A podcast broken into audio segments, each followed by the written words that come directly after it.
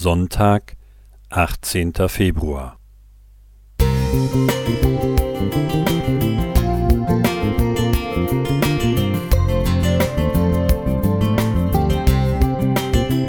Ein kleiner Lichtblick für den Tag.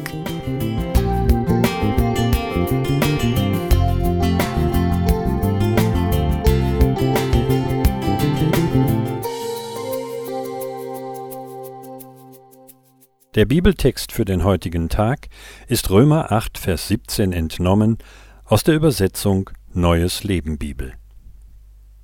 Als seine, Gottes Kinder, sind wir auch Miterben an seinem Reichtum. Denn alles, was Gott seinem Sohn Jesus Christus gibt, gehört auch uns.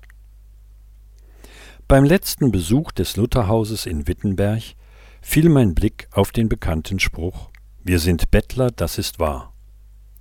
Das sollen die letzten Worte gewesen sein, die der Reformator einen Tag vor seinem Tod am 18. Februar 1546 auf seinem Sterbebett niedergeschrieben hat.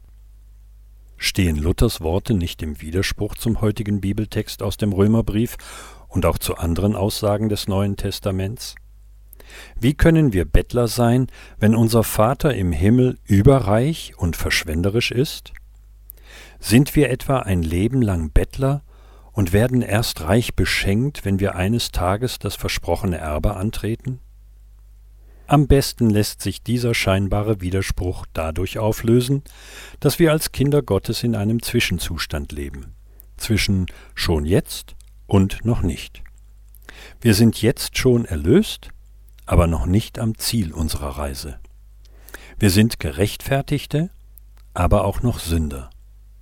Wir sind schon Gottes Kinder, es ist aber noch nicht offenbar geworden, was wir sein werden, wenn wir Jesus sehen, wie er wirklich ist. So 1. Johannes 3, Vers 2. Wir sind schon hier reich beschenkt, vor allem mit Werten, die man nicht mit Geld bezahlen kann.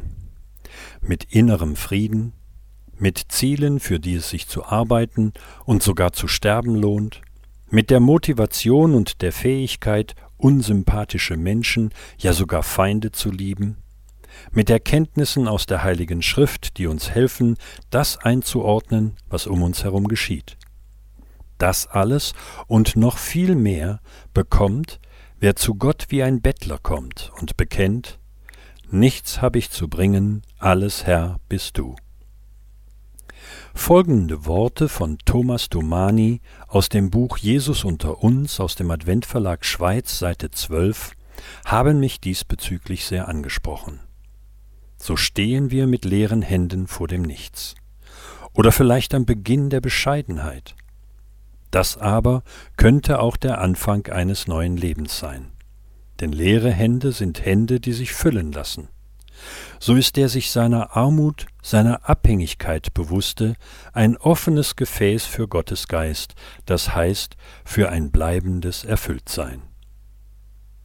Eli Dietz Prieder Musik